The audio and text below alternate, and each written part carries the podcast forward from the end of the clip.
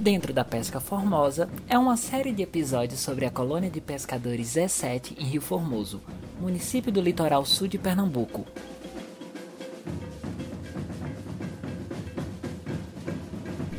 No nosso terceiro episódio, vamos conhecer o Engenho Siqueira, comunidade quilombola de Rio Formoso, e saber como os pescadores têm enfrentado as mudanças climáticas e os desafios na pesca artesanal na área.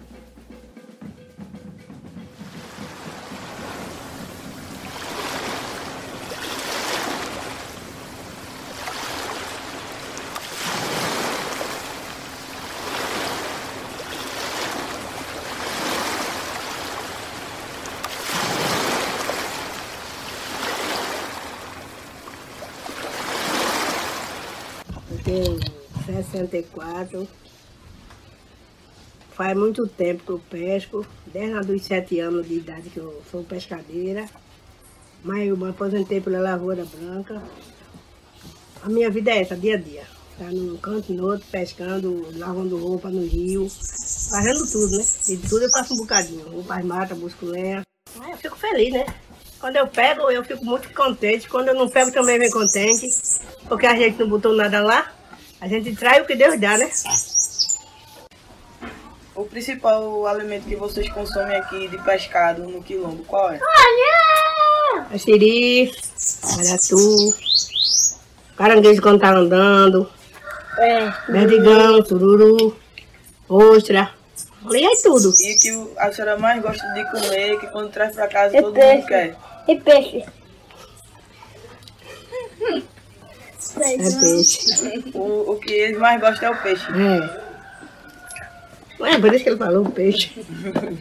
Tem vez que tá muito Siri, fraco, viu? tem vez que não tem Siri, nada. tudo. Tem vez que a gente vai e pega muito. Porque nem daquele dia que eu fui, eu peguei o barco quase cheio. Não foi de Siri? Foi daquele dia tava bom. Até por momento, por maré, né? Porque todas as marés não tá pra peixe, como o povo diz, né? Toda maré não tá pra peixe, mas, mas quando dá pra arrumar, a gente arruma. A gente vai pescar, tem vez que a gente não pega, tem vez que pega, os meninos saem também para pescar e tem hora que pega, dois, três quilos de peixe, tem vez que não pega nem meio quilo, mas vamos embora, né? Que ninguém botou nada dentro do mangue, né? É, aí é assim, tudo assim mesmo.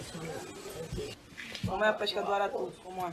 Eu bato o ramo, acabar, fico, subir e eu fico lá com a vara e a bolsa botando dentro. Vai ficar assoviando e ele É, vem. é, ele vem. A gente embora pra isca, E, Eu boto e na na bolsa. É. Isso aqui sabe pescar muito moré, isso aqui, ó. Isso aqui, ó. Isso aqui é um dono de casa, tem oito anos. tira, ele tira, olha, ele tira berdigão, tira sururu. Isso aqui. Vai pegar cabeçudo, pegar cada bichona, tá? Pega amor pra todo mundo dentro de casa ele. Foi eu que levei ele mesmo. Eu levo, tá levando meus mil, tudo, meus netos, tudo isso com ele. É. Esse aqui é meio preguiçosinho de viu? Maria só vai pra tomar banho. E comer é siri. Mãe, mãe. E eu começo lá pro problema. Ai, mãe, como que é uma benção. Ela comeu toda outra vez que a panela caiu. Não foi, não? Mais da metade da comunidade quilombola do município é formada por mulheres, assim como a pescadora Maria de Paula. A tradição e a troca de saberes entre as gerações é bastante presente entre os quilombolas de Siqueira, que crescem em uma relação próxima ao manguezal. Desde a infância, as mulheres aprendem com as marisqueiras sobre a pesca de moluscos e crustáceos, e os homens se iniciam na pesca de peixes no rio e no mar. O conhecimento é compartilhado entre os familiares ou pessoas de convívio próximo dentro da comunidade. A comunidade Engenho Siqueira fica localizada na zona rural de Rio Formoso e foi a primeira a ser reconhecida como quilombola na região da zona da Mata Sul de Pernambuco pela Fundação Cultural Palmares em 2005. É com muita resistência também que o pescador Moacir Correia cuida por conta própria do Museu Quilombola do Engenho Siqueira. Lá é possível encontrar fósseis, ossos de animais marinhos, artesanato, apetrechos de pesca, temperos e outros artefatos. E meu nome é Moacir Correia, de Santana. Tenho 50 anos, sou casado. E moro na comunidade quilombola do Engenho Siqueira, Rio Formoso, Pernambuco, Brasil. Sou fundador desse espaço cultural, Jabes Museu Quilombola, que tem como função de cuidar do meio ambiente, educação, cultura e arte, étnica remanescente. Também sou pescador, sou agricultor, entre outras profissões. O, museu, né, que fez um resgate realmente da nossa cultura, foi fundado no dia 1 de outubro, como eu falei anteriormente, de 2014, foi justamente para mostrar o que a gente já tínhamos na comunidade. Hoje tem mais de 1.500 peças, 2.000 acervo, inclusive cachimbo, achado no quilombo, curisco, entre outras peças. O museu hoje também abriga mais de 4 mil livros. Tá, em torno de 5 mil livros já está dentro aqui do museu, está um pouco tumultuado de fato. Estamos lutando aqui para ampliar, que não está sendo tão fácil dessa natureza, mas estamos aqui preservando a cultura de uma forma extraordinária. Outra coisa, na agricultura familiar, tudo que tem aqui hoje ainda é as coisas que a gente encontramos, só apenas cuidando para deixar tudo no berço da cultura local. Em 2019, a tragédia do derramamento de petróleo cru em mais de 2 mil quilômetros do litoral nordestino afetou bastante o ecossistema marinho do Nordeste e quem vive dele. As comunidades pesqueiras artesanais da região sofreram forte impacto do desastre. Algumas consequências foram a contaminação dos pescados, afetando a segurança alimentar das famílias dos pescadores, queda do turismo, diminuição da renda das marisqueiras, além da devastação e da poluição de manguezais, corais, praias e rios. A aproximação com a preservação ambiental que os pescadores artesanais do Quilombo têm fez com que eles sentissem drasticamente os efeitos desse crime. Foi um momento muito ruim, um momento de surpresa. Nós ainda jamais nunca tínhamos visto né, esse material dentro da nossa história de manguezais. E quando chegou a Associação da Comunidade Quilombola de Gensqueira, tinha reunião naquele sábado, no dia 28 de outubro de 2018, 2019 aliás, melhor dizendo. E quando chegou esse, esse petróleo, nós não tínhamos nem como ideia de como pegar, né?